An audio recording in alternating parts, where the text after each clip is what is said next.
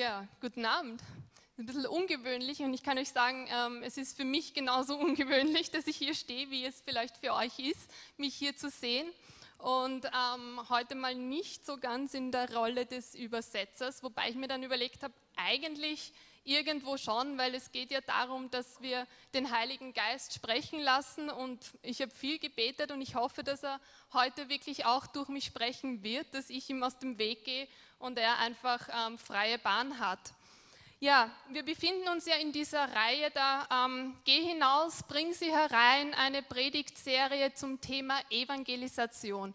Und solche Predigtserien sind ja immer auch dafür da, dass wir selbst erbaut werden, dass wir lernen, dass wir den Heiligen Geist auch wieder neu zu uns sprechen lassen. Und letzte Woche hat Pastor Martin gepredigt ich war selbst in Gutenstein und habe die Predigt dadurch nicht hören können, aber ich habe sie gelesen. Er hat sie mir geschickt und ich habe sie gelesen. Und es ging ja um Evangelisation aus dem Herzen, würde ich mal sagen. Es ging darum, dass wir Freude haben, dass wir uns daran erfreuen, an unserer Rettung und dass es aus unserem Herzen herausfließt. Und bevor ich noch die Predigt von Martin gelesen habe, habe ich natürlich mich vorbereitet, habe den Heiligen Geist gesucht und habe ihn gefragt, was irgendwie dran ist. Und er hat mir zwei Dinge gezeigt. Er hat mir ein Bild gegeben, das wir dann später, jetzt noch nicht, aber dann später sehen werden. Und er hat mir eine biblische Person gezeigt, ein Beispiel, ähm, mit dem wir uns hoffentlich heute Abend ein bisschen identifizieren können. Aber wie ich dann so im Laufe des Gebets war und begonnen habe, die Predigt zu schreiben und sie dann abgeschlossen habe, dann habe ich eben ähm, die von Pastor Martin gelesen und habe plötzlich gesehen, wow, das geht eigentlich, das ist eine Linie.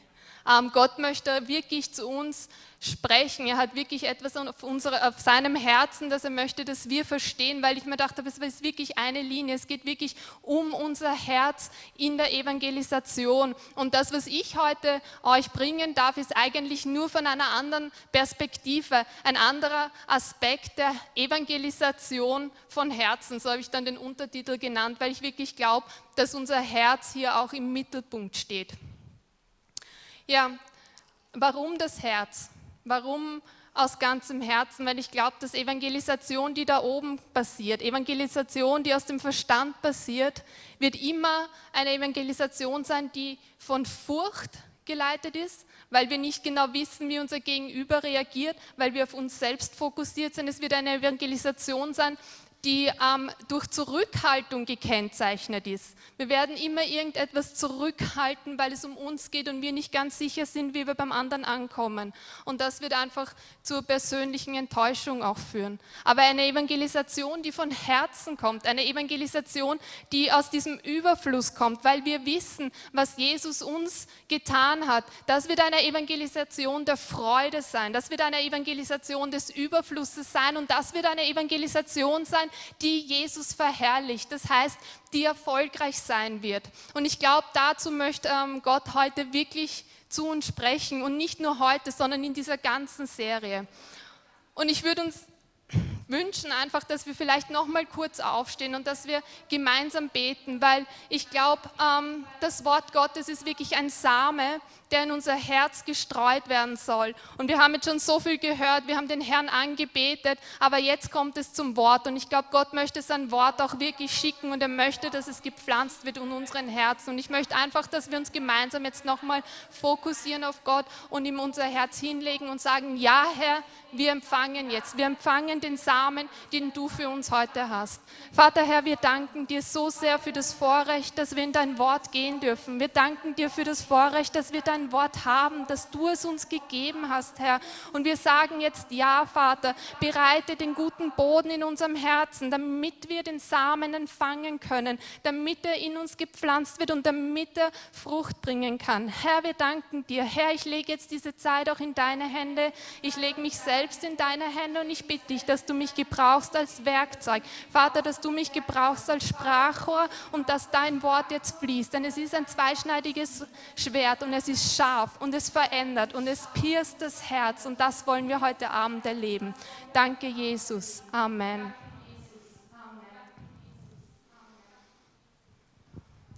So, ähm, Ich habe ein Bild mitgebracht, das mir eben der Herr im Gebet gezeigt hat. Es ist ähm, der Turm von Pisa. Wahrscheinlich ist es allen von euch ein Begriff, oder? Ihr habt wahrscheinlich schon Bilder davon gesehen, ihr habt Berichte davon gesehen, ihr wart vielleicht selbst schon dort und habt ihn besucht. Er ist in Italien. Die von euch, die vielleicht von ein bisschen weiter weg kommen, haben vielleicht noch nicht davon gehört, haben es vielleicht noch nicht gesehen. Ähm, aber es ist eigentlich ein Wahrzeichen in Italien und er ist weltberühmt. Er ist weltberühmt und er hat einen Beinamen. Und dieser Beiname spricht eigentlich für diese zweifelhafte Berühmtheit, sagen wir mal so, die er erlangt hat. Und weiß jemand, was der Beiname ist, den dieser Turm trägt? Genau, es ist der schiefe Turm von Pisa, weil er eben ähm, diese, diese Neigung bekommen hat, weil er einfach auf eine Seite geneigt ist. Und die Frage ist, warum ist dieser Turm geneigt? Was ist mit ihm passiert? Ja, Gab es da den Architekten, der irgendwann gesagt hat, naja, wir haben schon so viele gerade Türme, Türme auf der Welt, jetzt bauen wir doch einmal einen schiefen Turm, weil der wird sicher weltberühmt. Die Architekten über die Jahrhunderte werden damit beschäftigt sein, dass sie ihn gerade halten und dass sie ihn aufrecht halten, sodass er nicht umfällt. Ich glaube eher nicht. Oder vielleicht dann die Arbeiter, die so gesagt haben, naja, machen wir mal. Ne? Kalli, fangt einmal an. Ne? Ich schaue, dass er gerade wird. Baut einmal. Na, dann ist das nicht so ganz ausgegangen und der Turm war schief. Das war es auch nicht. Und dann auch nicht das Material. Also was ist, was ist passiert mit dem Turm? Was ist passiert mit dem Turm, dass er schief, dass er plötzlich schief geworden ist? Genau. Es war das Fundament das Problem. Ähm, die Stadt Pisa und daneben die Kathedrale sind gebaut worden. Man sagt, man glaubt, dass es früher eben eine Insel war und dass es auf einem ausgetrockneten Hafenbecken gebaut ist. Das heißt, darunter ist Sand. Das Fundament darunter ist Sand, ist Morast, ist Schlamm. Und es trägt eben nur bis zu einem gewissen Gewicht. Und wie dieser Turm gebaut worden ist ähm, und wie er höher und höher geworden ist, ich glaube, die ersten drei ähm, Etagen haben sie gebaut und dann ist, hat das Fundament nachgegeben und es ist auf einer Seite abgesackt. Und dadurch hat er diese Neigung bekommen. Man hat dann die anderen Etagen versucht, wieder ein bisschen gerade zu bauen, in die andere Richtung zu bauen, aber es hat leider nicht mehr funktioniert. Und dadurch hat dieser Turm jetzt diese Neigung bekommen oder eigentlich diese unberühmte Neigung weil er eben nicht auf einem soliden Fundament gebaut wurde, weil er eben nicht auf Stein gebaut wurde, das ihn auch trägt. Ähm, er hätte eigentlich, also sein, seine ursprüngliche Bestimmung, sein Zweck wäre gewesen, dass er der Glockenturm der Kathedrale von, von Pisa ist. Er hätte die sieben Glocken der Kathedrale tragen sollen und eigentlich hätte er noch herrlicher, noch größer und noch besser als die Kathedrale selbst werden sollen. Aber nachdem er sich geneigt hat, mussten die Bauarbeiten eingestellt werden, bei ungefähr 55 Metern. Und seitdem sind die Architekten damit beschäftigt, ihn instand zu halten und ihn davon abzuhalten, zu fallen, anstatt dass sie damit beschäftigt gewesen wären, ihn fertigzustellen und ihn fertig zu bauen. Er ist heutzutage eigentlich das bestüberwachteste Gebäude der Welt und es gab ein millionenschweres Renovierungsprojekt. Das heißt, dieser Turm, eigentlich ist er weltberühmt und hat ganz, ganz viel Aufmerksamkeit, aber leider nicht ähm, dafür, wofür er eigentlich ursprünglich geplant war, sondern eigentlich für sein Problem. Er ist weltberühmt geworden für sein Problem. Er ist weltberühmt dafür geworden, dass er eigentlich nie erfüllen konnte, wozu er geplant war und das ist, weil ihm etwas Entscheidendes fehlt. Und zwar das solide Fundament, das Gestein, auf dem er hätte gebaut werden sollen. Und ich finde, diese traurige Geschichte von diesem, von diesem Turm zeigt uns ein paar grundlegende Notwendigkeiten auch für unser eigenes Leben. Weil wir oft eben auch unser eigenes Leben auf Sand bauen. Und da spreche ich nicht so sehr jetzt von unserem ganzen Leben, sondern da spreche ich, dass wir oftmals Bereiche in unserem Leben auf Sand bauen, dass wir vielleicht in, in, gewissen Bereichen in unserem Leben darauf vertrauen, dass uns unsere finanzielle Situation trägt, dass uns unser Einkommen trägt, dass uns unser Job trägt.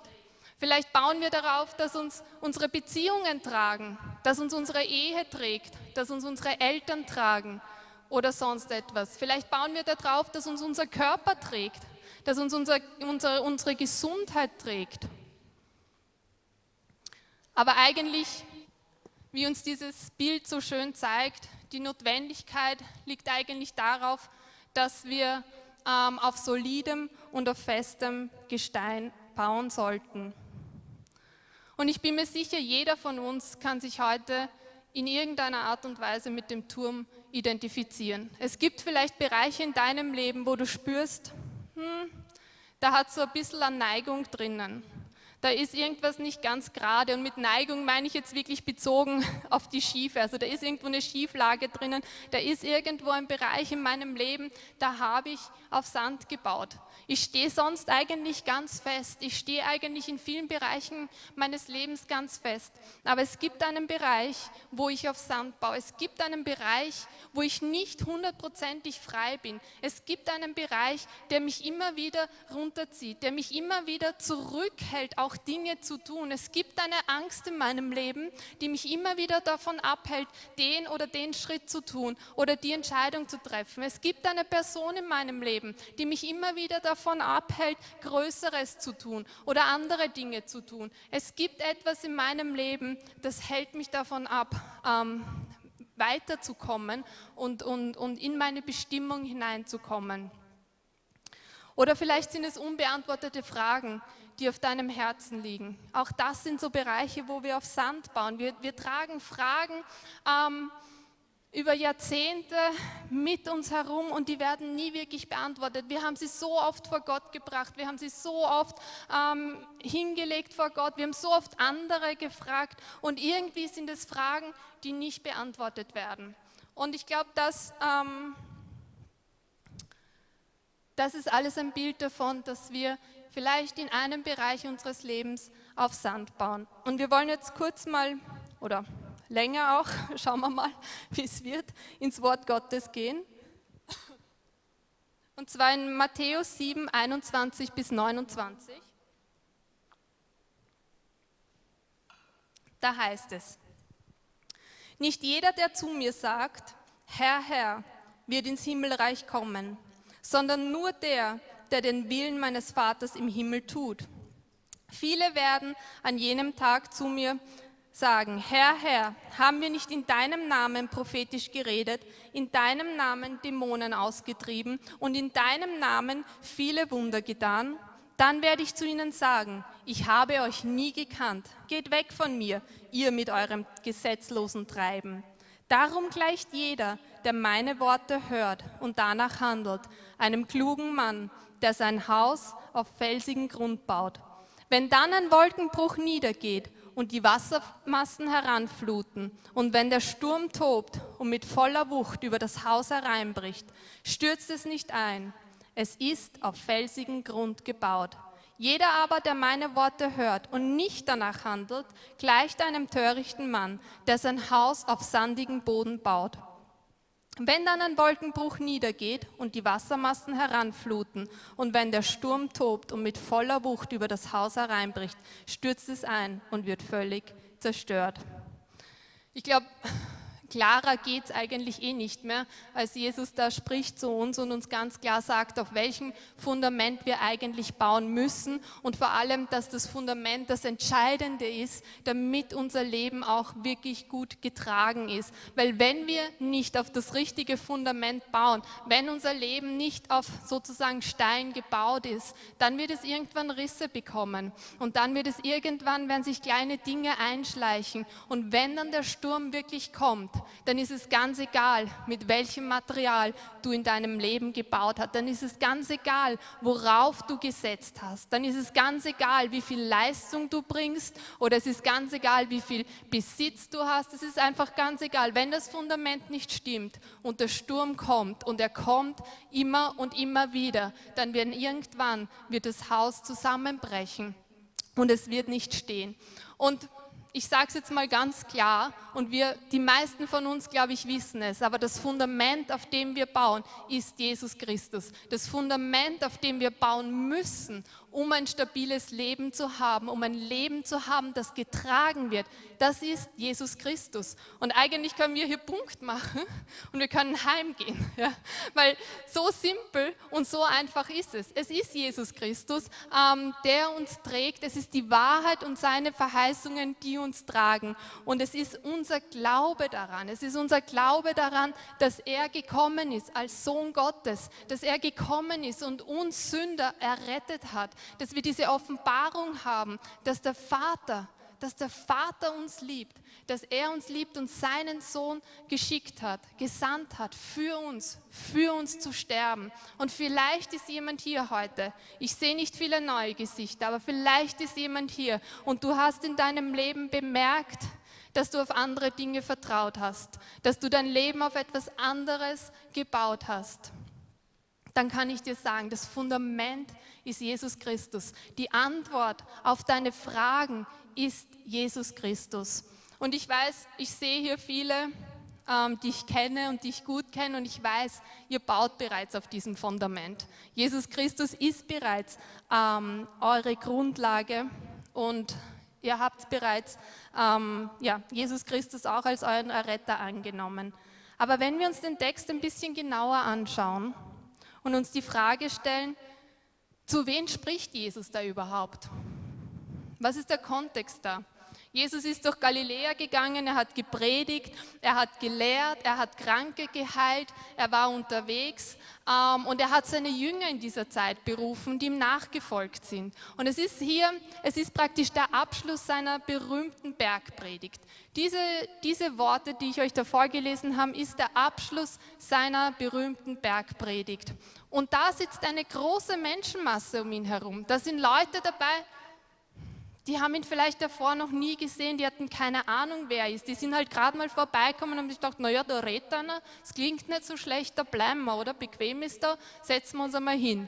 Aber dann waren da auch andere, die haben vielleicht schon gesehen, wie er irgendwo Dämonen austrieben hat oder wo er einen Kranken geheilt hat oder haben gehört ein bisschen, was er gelehrt haben. Sie dachten, na, ja, das ist nicht so schlecht, da bleiben wir. Also die haben schon ein bisschen mehr Ahnung gehabt. Und dann waren da aber auch seine Jünger da waren auch Menschen dabei, die schon alles für ihn aufgegeben haben, die schon die Entscheidung getroffen haben, ihm nachzufolgen, die schon in ihrem Herzen, ähm, ja, eigentlich zumindest ziemlich sicher waren, dass das der Weg ist, den sie gehen wollen. Also diese Menschen sind dort gesessen und ich glaube, diese Menschengruppe ist auch heute unter uns. Es sind viele da, die schon alles für ihn aufgegeben haben. Im heutigen Kontext würde man sagen, ihr habt euer Leben Jesus schon gegeben, ihr habt sich schon entschieden, ihm nachzufolgen.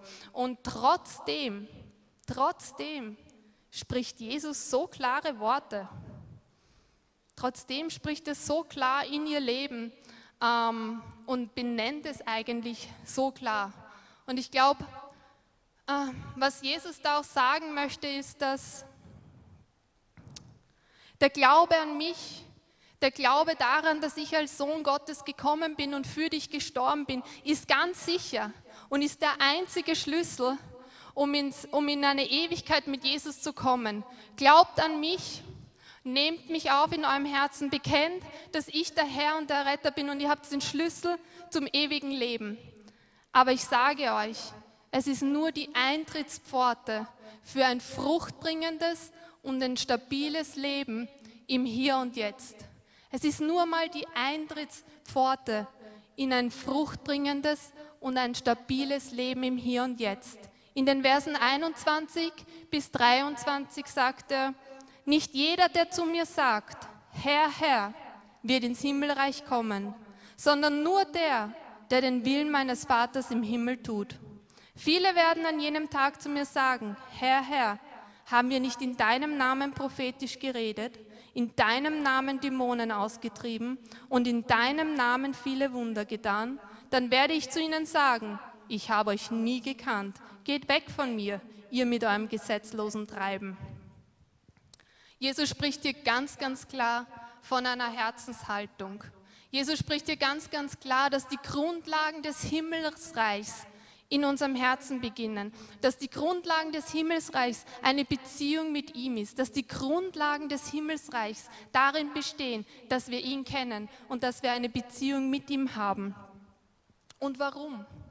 Warum, warum denkt ihr, versucht er das da so klar auszudrücken. Und ich finde, es ist sehr klar, es sind sehr scharfe Worte, aber es sind sehr klare Worte auch. Und ich glaube, er möchte sicherstellen, dass sie verstehen, dass im Reich Gottes immer alles eine Interaktion ist zwischen Gott und dem Menschen. Der Heilige Geist kommt nicht einfach zu uns und tut etwas in uns, ohne dass wir, dass wir es zulassen oder dass wir ihn eingeladen haben. Du wirst dich nicht einfach irgendwo im Schlaf finden und am nächsten Tag aufwachen und komplett verändert sein. Also eher die Minderheit, würde ich sagen. Ich habe noch niemanden getroffen. Ja? Also es ist wirklich diese Interaktion zwischen mir und Gott. Ich lasse es zu, dass der Heilige Geist an mir arbeiten kann.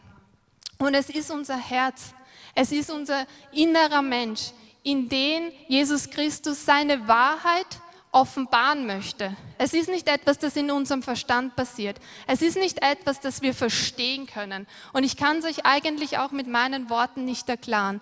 Aber es ist diese Sehnsucht zu sagen, Heiliger Geist, offenbar du mir, deine Wahrheit, offenbar du mir deine Verheißungen. Und wenn diese Offenbarung in unser Herz gepflanzt ist, dann ist es ein Fundament, das in uns verankert ist. Und dieses Fundament, das in uns verankert ist, hängt im Himmel, ist im Himmel verankert. Amen.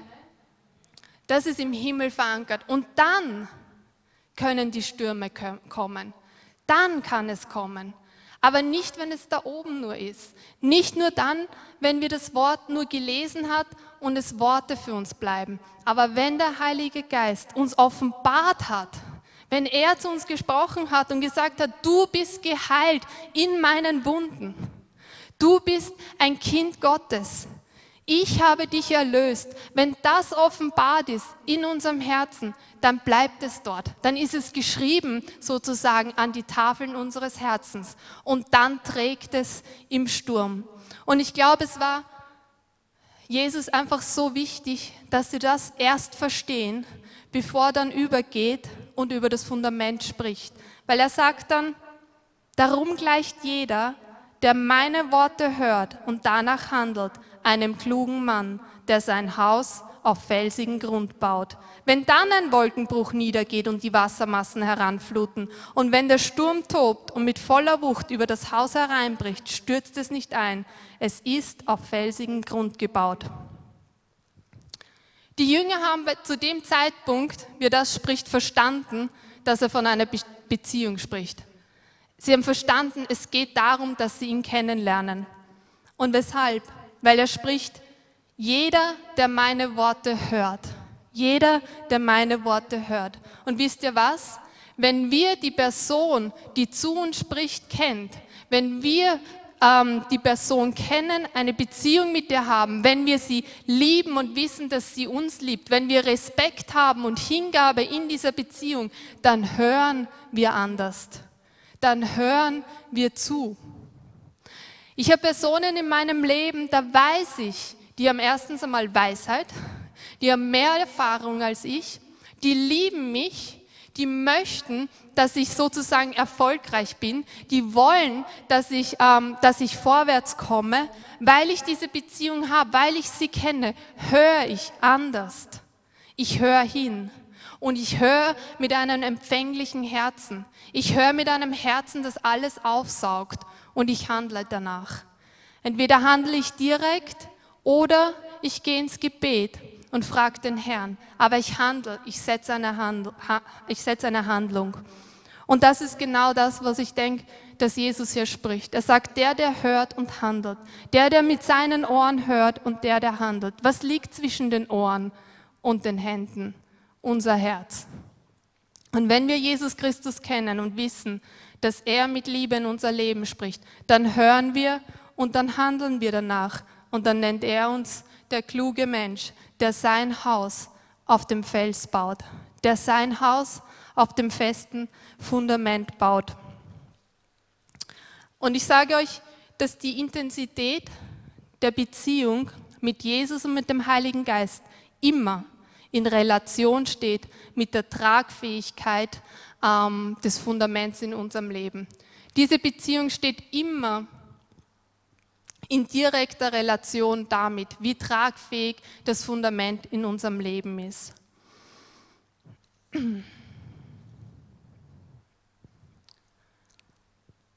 Ähm, die nächste Folie. Wir können das praktisch so sagen. Jeder, der meine Worte hört und weil er eine, weil er in Beziehung, weil er eine Beziehung mit mir hat, weil er weiß, dass alles, was, in seinen, was ich in sein Leben hineinspreche, aus Liebe motiviert ist, wird er danach handeln und sein Leben wird auf einem unerschütterlichen Grund stehen.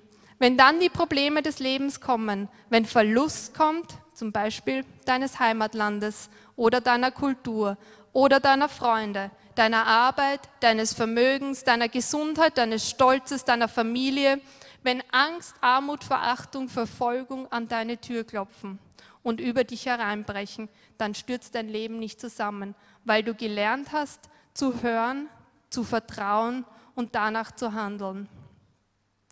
Dann, bist, dann ist dein innerer Mensch von diesem Vertrauen getragen und dann, was passieren wird, ist, dass Menschen, die genau durch die gleiche Krise gehen, weil oftmals trifft eine Sache viele andere, die genau durch dieselbe Krise gehen und deren Leben neben dir einstürzt, da ähm, du wirst dort stehen und du wirst sozusagen im gleichen Sturm die Glocken läuten lassen können und diese Menschen auf Jesus Christus hinweisen können, weil du weißt, wo du gebaut bist, weil du auf starkem Fundament gebaut bist.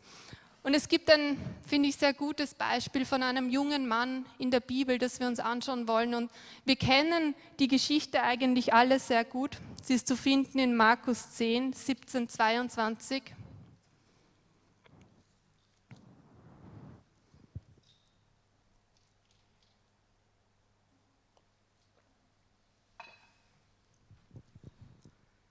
Und wir haben nur, wir sehen eigentlich nur einen kurzen Ausschnitt aus seinem Leben. Wir sehen nur, ähm, wir wissen nicht einmal, wie dieser junge Mann heißt. Er ist eigentlich der namenlose Mann und ich kann mir vorstellen, dass sich vielleicht auch einige von euch so fühlen, dass ihr euch irgendwie namenlos fühlt, dass ihr hier seid und dass euch vielleicht noch nicht so viele kennen oder dass ihr noch nicht so viele kennt, dass ihr Fragen auf eurem Herzen habt und irgendwie das Gefühl habt, mein Problem ist viel größer als ich selbst.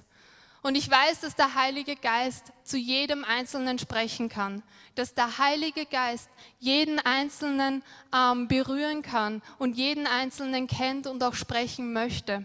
Weil dieser Mann, wir werden das dann in der Geschichte sehen, wir sehen, dass Gott spricht. Wir sehen, dass Gott immer spricht, in jede Situation hinein. Wenn wir mit einem offenen Herzen kommen, wenn wir mit einer gewissen Erwartungshaltung kommen, dann spricht Jesus zu dir.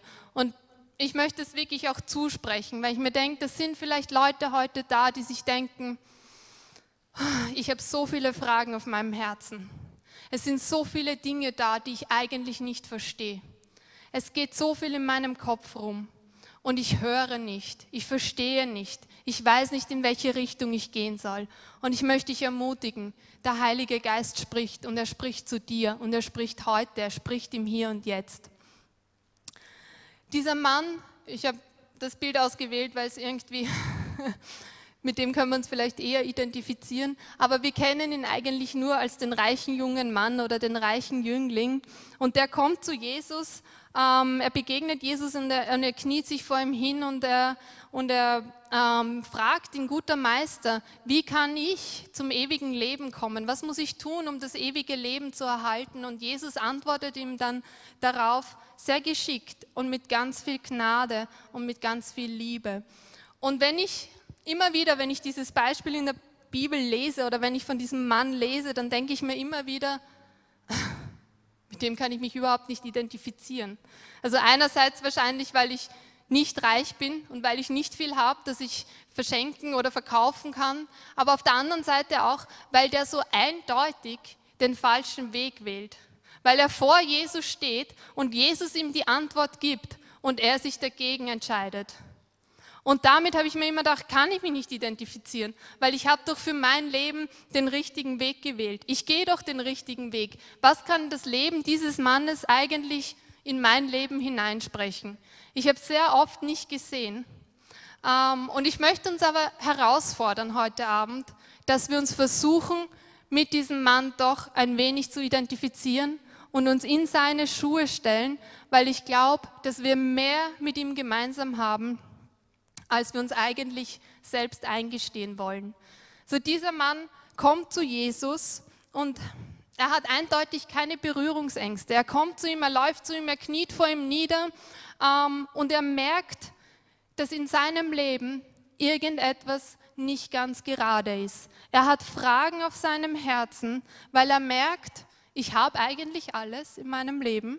Ich bin reich, ähm, ich, bin, ich bin geachtet, ich habe ähm, Position, die Leute bringen mir Respekt, ich bin jung, ich bin stark, ich habe Gesundheit, ich habe alles, aber ich habe eine Frage in meinem Herzen. Da ist etwas, das ist nicht so ganz gerade, das ist nicht so hundertprozentig, irgendetwas fehlt da. Und ich glaube, das ist der erste Punkt, wo wir uns gut mit ihm identifizieren können. Mit diesem du bist in deinem Leben oder du warst irgendwann in deinem Leben und eigentlich hast du alles richtig gemacht. Es hat alles gut funktioniert und es hat auch alles gut ausgeschaut. Aber trotzdem war da etwas in deinem Herzen, war da eine Frage oder hat irgendetwas gehängt und es hat nicht so wirklich funktioniert. Irgendetwas war da immer wieder da, das hochgekommen ist.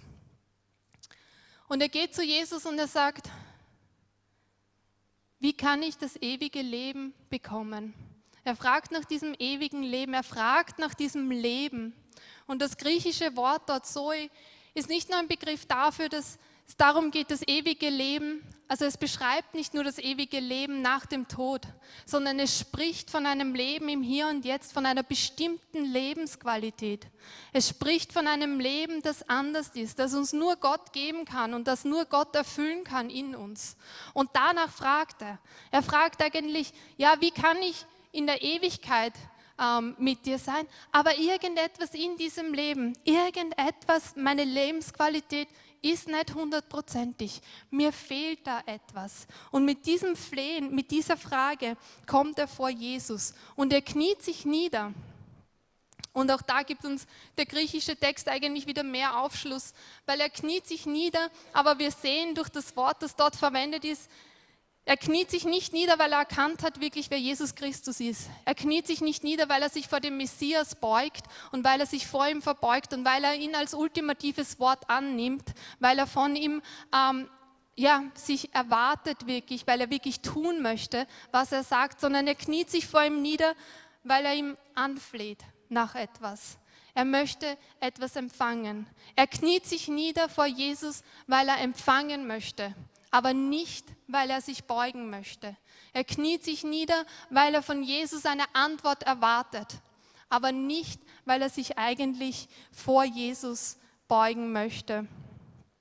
Und ich glaube, ich habe eine Offenbarung, ich glaube zumindest, ich habe eine Offenbarung davon, wer Jesus Christus in meinem Leben ist, aber ich weiß, dass es, ähm, dass es Bereiche gibt, wo ich vor Jesus komme weil ich empfangen möchte, weil ich Fragen auf meinem Herzen habe und weil ich empfangen möchte, aber nicht immer ganz bereit bin, mich zuerst auch zu beugen, um diese, um diese Antwort dann auch zu empfangen. Weil die Antwort ist manchmal etwas, das etwas ungemütlich ist für uns. Eine Antwort, die uns vielleicht nicht gefällt. Eine Antwort, die vielleicht an unserem Stolz kratzt. Eine Antwort, wo wir vielleicht etwas tun müssen, wozu wir nicht bereit sind.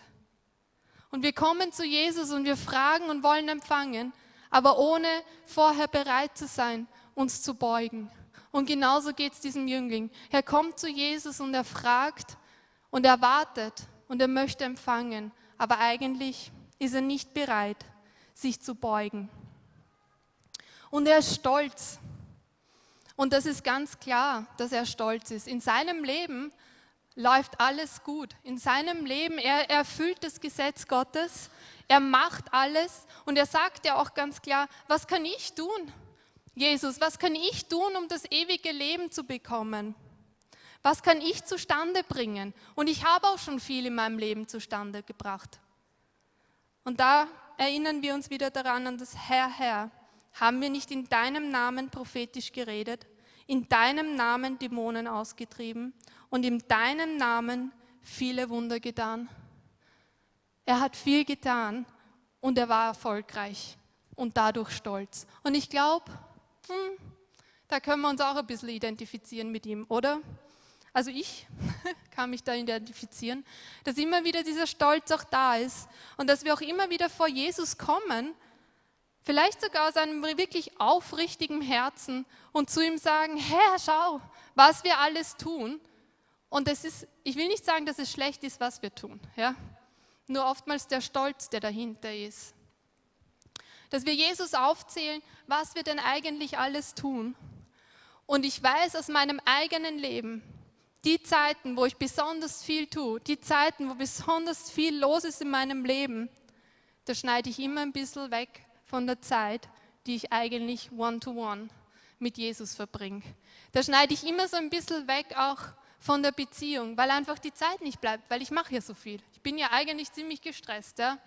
Ähm, und ich merke es auch gerade wieder. Ja? Ich habe einfach so viele Dinge zu tun und ich merke, wie dann die Zeit diese Beziehung mit ihm ein bisschen weniger wird, diese Beziehungszeit mit ihm weniger wird. Und ich glaube, mit diesem Stolz können wir uns auch ganz gut identifizieren.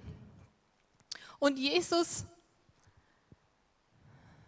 das hat mich an diesem Text eigentlich so fasziniert, ja, weil es ist ein Text, wo wir ganz klar sehen, dass der Mann einen falschen Weg wählt und Jesus begegnet ihm mit wahnsinnig viel Gnade. Wenn wir wenn wir uns den Text anschauen, wenn wir darüber nachdenken, dann ist es ein Text, wo sich die Gnade Gottes ganz klar offenbart. Weil Jesus kommt jetzt nicht zu ihm und sagt, naja, also ich sehe da schon mal ein grundlegendes Problem. Ich sehe schon mal, wie du die nur vor mich hinkniest. Das ist schon mal nicht richtig. Da habe ich schon mal was auszusetzen und da kann ich dich schon eigentlich mal tadeln und da könnte ich dich schon mal dafür verurteilen, weil nur dieses Knien da vor mir, forget it. Das macht Jesus nicht. Er stellt ihn nicht bloß. Er stellt ihn nicht bloß vor der Menschenmenge. Er, er hebt nicht den Zeigefinger über ihn. Ähm, Im Gegenteil. Jesus versucht ihn dort zu erreichen, wo dieser junge Mann gerade steht.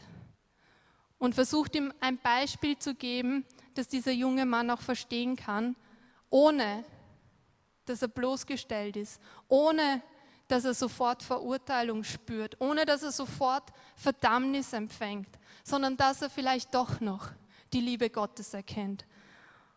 Dieser junge Mann sagt, was muss ich tun, um das ewige Leben zu bekommen? Guter Meister, guter Meister, was muss ich tun? Und Jesus antwortete ihn, was du nennst mich gut? Und was Jesus da tut, ist, dass er am Beispiel von sich selbst ihn eigentlich auf Gott deutet und sagt, es geht nicht um uns, es geht nicht darum, dass wir im Mittelpunkt stehen. Es geht nicht darum, dass ich, Jesus, gut bin, sondern es ist der Vater, der gut ist. Es ist der Vater, der ewiges Leben gibt. Es ist, wenn wir uns auf den Vater fokussieren, dass wir auf einer guten Grundlage bauen.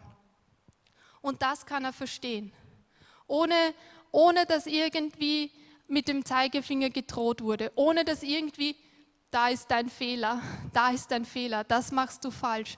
Sagt Jesus einfach, es ist doch der Vater. Es ist der Vater, der gut ist und es ist der Vater, der, ähm, der in dir baut. Es ist der Vater, den du brauchst, damit du dein Leben auf einem tragfähigen Fundament ähm, bauen kannst und somit auch zum Segen wirst für alle anderen. Und ich glaube, das sagt auch Gott zu uns. Er, er, er deutet uns immer auf den Vater. Er deutet uns immer ähm, zu Gott. Das ist unser Fokus. Wenn du dein Leben bauen möchtest auf tragendem Fundament, wenn dein Leben stark sein soll und nicht nur stark sein soll für dich selbst, sondern vor allem, wenn dein Leben stark sein soll und überfließen soll, damit andere auch gesegnet werden, dann ähm, deutet uns Jesus immer zum Vater und dann ist dort, soll dort unser Fokus auch sein. Er geht weiter und sagt zu dem Jüngling, naja, schön, dass du so viel machst und dass du so toll bist. Du sollst die und die und die Gesetze erfüllen. Du sollst nicht töten, du sollst ähm, deinen, deinen Vater und deine Mutter ehren und so weiter und so fort. Und das Interessante dabei ist, wenn wir uns das anschauen, dass Jesus eigentlich von den, von den Geboten spricht, wo es um unsere Mitmenschen geht. Er spricht nicht von den ersten Geboten, wo es darum geht, unsere Beziehung mit ihm, sondern er spricht von den Geboten, wo es um unsere Mitmenschen geht, wo es um unsere Beziehung zu unseren Mitmenschen geht. Und er deutet ihn dahin und dieser junge Mann sagt, ja, aber das habe ich ja alles erfüllt, das habe ich ja alles gemacht. Ich habe niemanden umgebracht. Ich habe auch meinen Vater und meine Mutter geehrt. Habe ich schon alles erfüllt? Und da haben wir wieder, Herr, Herr, haben wir nicht in deinem Namen prophetisch geredet und haben wir nicht in deinem Namen Dämonen ausgetrieben und haben wir nicht in deinem Namen viele Wunder getan? Er hat schon alles gemacht. Er hat schon alles in seiner eigenen Kraft erfüllt. Er hat schon alles ähm, gecheckt, sozusagen. Und dann sagt Jesus, das stimmt.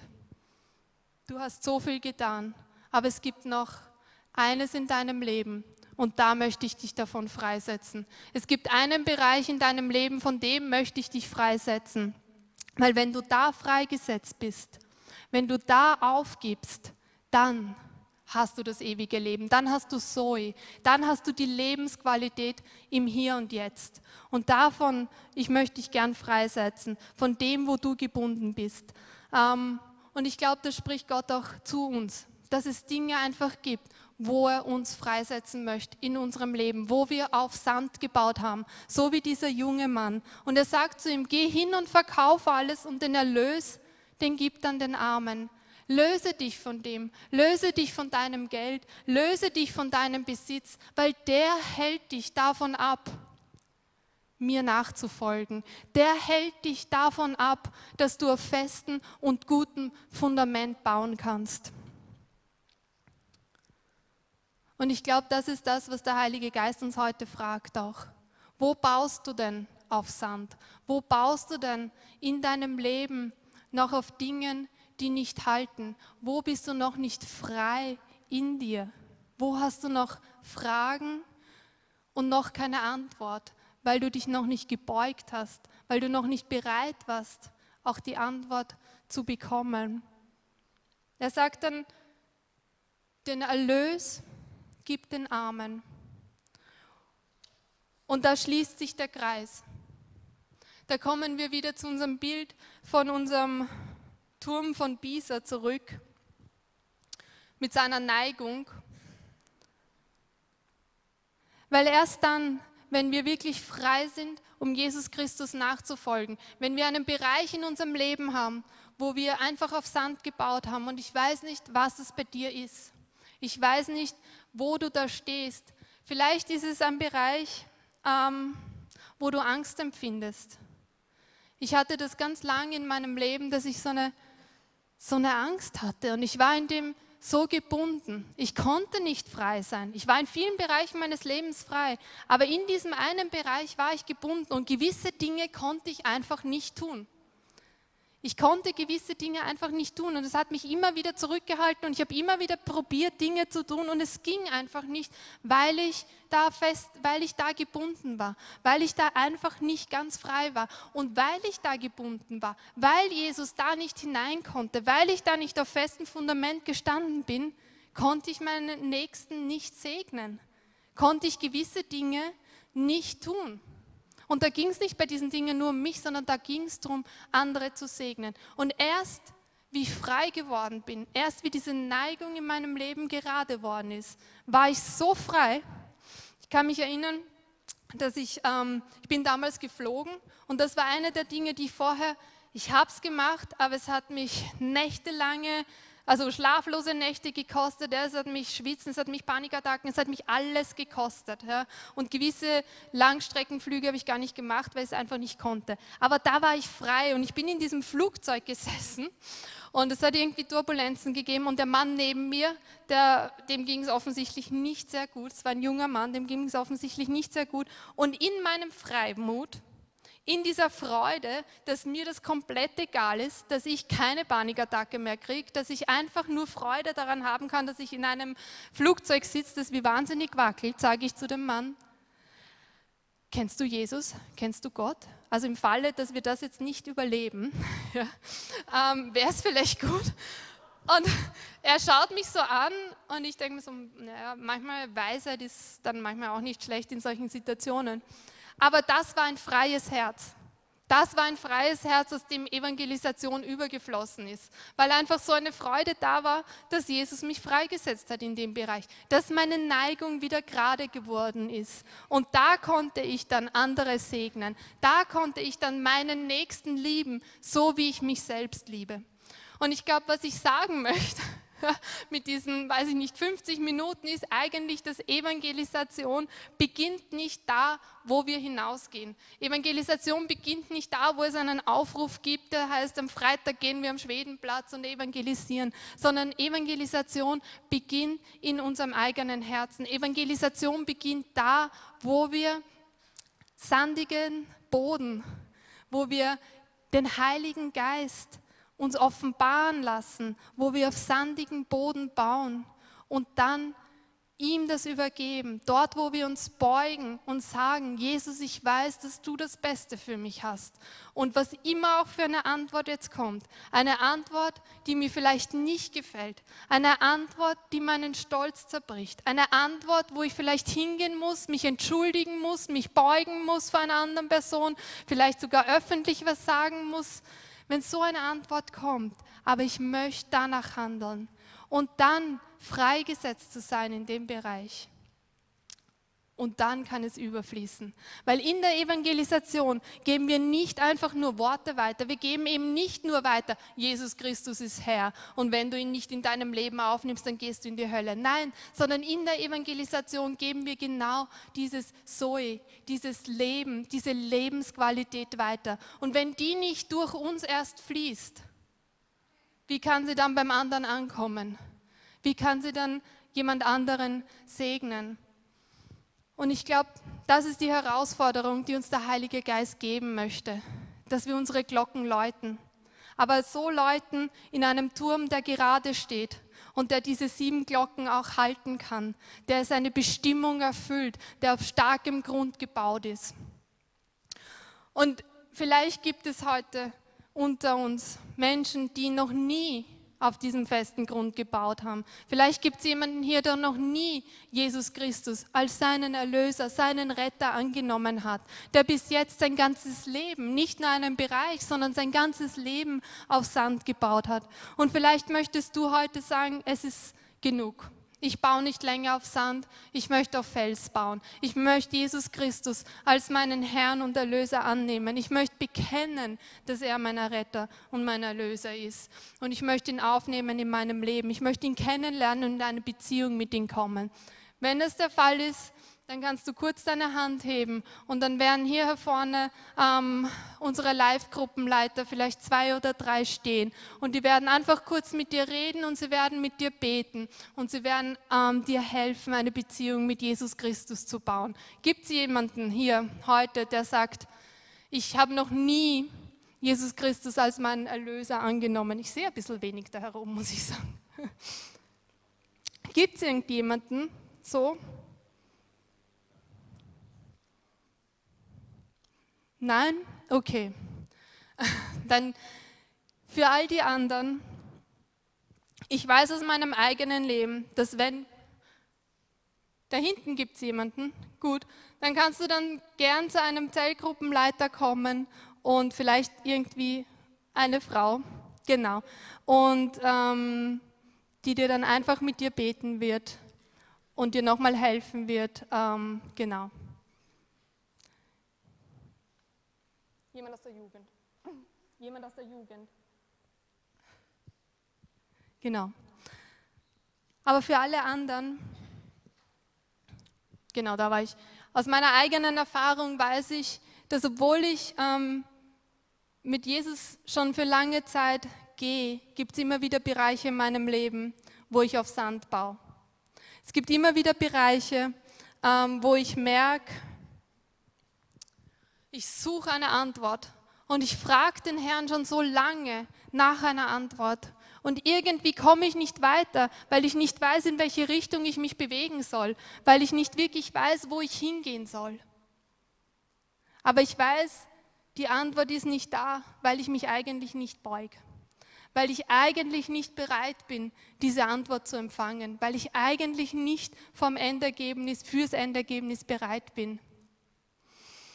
Und es gibt aber Bereiche, wie ich gesagt habe, wo ich durchgebrochen bin und wo ich mich gebeugt habe und wo ich empfangen habe und was für ein Überfluss und was für eine Freude das in mir ausgelöst hat. Und ich möchte einfach ein bisschen Zeit geben und jetzt gar nicht so den großen Aufruf machen, aber ich möchte Zeit geben, dass ihr den Heiligen Geist fragen könnt. Und ihn fragen könnt, ob es so Bereiche in eurem Leben gibt, wo ihr auf Sand baut und wie ihr euch beugen könnt oder wo ihr euch beugen müsst. Und wenn euch der Heilige Geist etwas zeigt und wenn ihr einfach empfindet, dass ihr nach vorne kommt und dass ihr euch hinkniet oder dass ihr betet oder was auch immer, dann tut das einfach.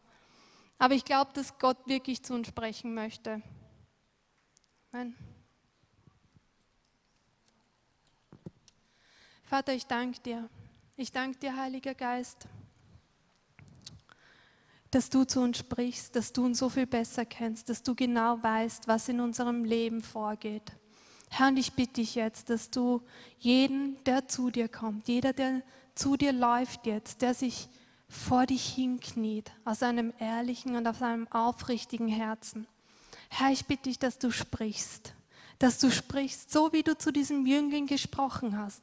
Denn du hast zu ihm gesprochen, du hast ihm eine Antwort gegeben obwohl sein Herz vielleicht die falsche Haltung hatte, hast du zu ihm gesprochen. Und Heiliger Geist, ich bitte dich, dass du jetzt kommst und dass du sprichst, dass du kommst und dass du offenbarst, dass du kommst und hineinlegst. Wir beten dich an, Heiliger Geist, wir beten dich an. Und wir möchten uns beugen vor dir, Herr. Wir möchten uns beugen, wir wollen deinen Namen erheben, Herr der wirklich über all den anderen Namen steht und der dieses Fundament in unserem Leben ausmacht. Heiliger Geist, ich bitte dich, komm, komm und geh tief. Komm und leg diesen, diese Verankerung in unser Herzen. Herr, ich bitte dich, dass du offenbarst deine Wahrheiten und deine Verheißungen. Sag dem Heiligen Geist, dass du nicht gekommen bist, um nur zu empfangen. Sag ihm, dass du nicht gekommen bist für den Quick Fix in deinem Leben, dass du nur eine schnelle Antwort suchst, sondern sag ihm, dass du bereit bist, dich zu beugen, dass du bereit bist, dich zu beugen, um die Antwort zu bekommen, die dich trägt in deinem Leben, die dir eine neue Richtung weist, die dir vielleicht eine neue Tür öffnet, die dir Weisheit schenkt. Sag ihm, dass du gekommen bist, um nicht nur schnell zu empfangen, sondern dass du bereit bist, dass du bereit bist, dich zu beugen. Wenn das wirklich dein Verlangen ist, dann sag ihm das jetzt.